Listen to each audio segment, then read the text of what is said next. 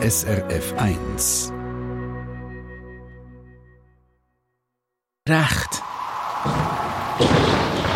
SRF 1 Wetterfrage. In den vergangenen Tagen hat man es gemerkt, am Morgen früh ist es zum Teil richtig herbstlich frisch gewesen. Ja, es hat sogar für Bodenfrost gelangt, aber auch die ersten Nebel- und Hochnebelfelder haben da und dort schon für Herbststimmung gesorgt. Was aber auch aufgefallen ist, der Nebel, wo zum Herbst gehört wie die Laubbläser, hat sich im Verlauf vom Tag jeweils rasch wieder aufgelöst und der Sonne Platz gemacht. Ja, Lucian Schmassmann von SRF Meteo, warum bleibt der Nebel im September eher selten zäh liegen?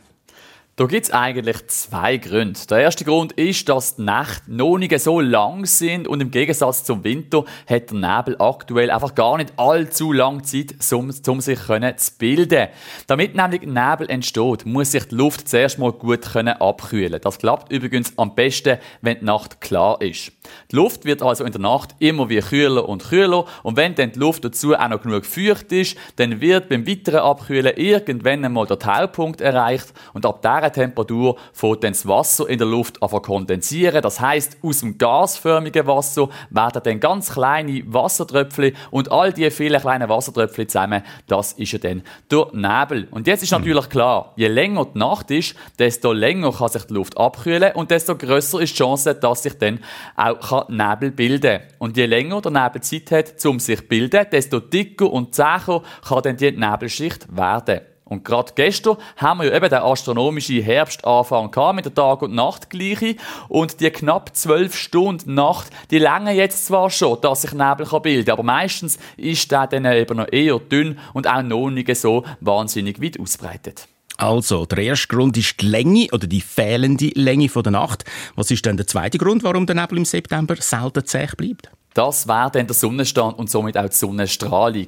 Jetzt im September ist der Sonnenstand noch relativ hoch und die Sonne hat noch recht Kraft, also die Sonnenstrahlung ist noch relativ stark. Das hat man ja auch in den letzten Tagen gut gemerkt, wenn man draußen war und die Sonne geschonen hat und nicht gerade noch die Beise blosen hat, dann ist es ja schnell richtig schön warm geworden. Und auf alle Fälle ist jetzt die Sonnenstrahlung im September eben noch genug stark, dass sie der Nebel oder der Hochnebel schnell auflösen kann. Oder wir sagen dann häufig, dass die Sonnenstrahlung den Nebel richtig gut kann wegbrutzeln oder kann wegfressen. die Sonnenstrahlung die sorgt nämlich dafür, dass sich die Luft rund um den Nebel erwärmt und je wärmer die Luft wird, desto mehr vom Nebel fängt an verdunsten. Das heißt, die Nebeltröpfchen wandeln sich wieder um in gasförmiges Wasser und auch hier gilt, je dünner und kleiner ein Nebel- oder Hochnebelfeld ist, desto schneller kann die Sonnenstrahlung das Nebelgrau auflösen. Hm. Ich nehme doch schwer an, Lucian, dass sich der Nebel Ende September noch meistens auflöst. Das kann man auch statistisch belegen. Genau, es gibt eine alte, aber eine relativ gut zuverlässige Statistik, die mit Hochnebeldaten vom Sentis gemacht worden ist.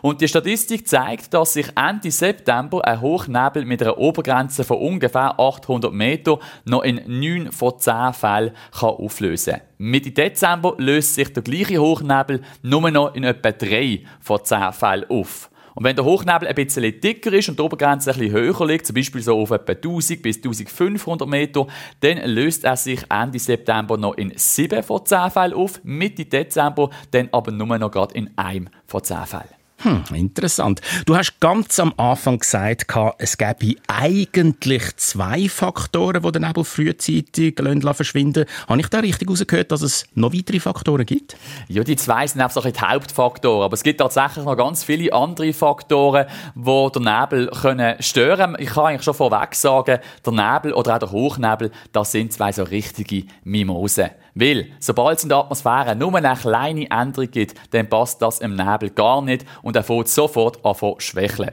Das könnten zum Beispiel Wolken sein, die über den Nebel aufziehen. Das passt im Nebel gar nicht, weil wegen der Gegenstrahlung von diesen Wolken kann sich dann der Nebel sehr schnell auflösen. Ein anderer klassischer Fall, wo der Nebel oder der Hochnebel überhaupt nicht gern haben, ist, wenn sich der Wind ändert. Wenn zum Beispiel jetzt mal aktuell gerade schwacher Wind herrscht und der dann plötzlich stärker wird, dann kann das der Nebel richtig gehend verrissen oder Auch wenn sich nur die Windrichtung ändert, dann gefällt das im Nebel auch gar nicht. Gerade letzten Mittwoch oben haben wir hier ein gutes Beispiel für das gehabt. Gegen Mittwoch oben hat sich nämlich über der Zentralschweiz eine Hochnebeldecke ausbreitet mit einer Obergrenze von bisschen mehr als 2000 Meter. Und die Decke die ist eine Zeit lang recht gut geschlossen gewesen. Dann, aber kurz nach der 8. oben hat der Wind von einer nordöstlichen auf eine südwestliche Richtung gedreht und innerhalb von nicht einmal einer Stunde hat sich die ganze Hochnebeldecke können auflösen. Weil gerade bei so Winddrehern, da kommt Bewegung in die Hochnebeldecke und so kann dann zum Beispiel auch einfach trockenere Luft von weiter oben in die Hochnebelschicht einfacher reingemischt werden, was dann eben wiederum zu dieser Nebelauflösung kann führen der Lucian Schmassmann zur Frage, warum der Nebel im September einen schweren Stand hat, weil er nämlich unter anderem wegbrutzelt wird. Die Mimo. Eine Sendung von SRF1. Mehr Informationen und Podcasts auf srf1.ch.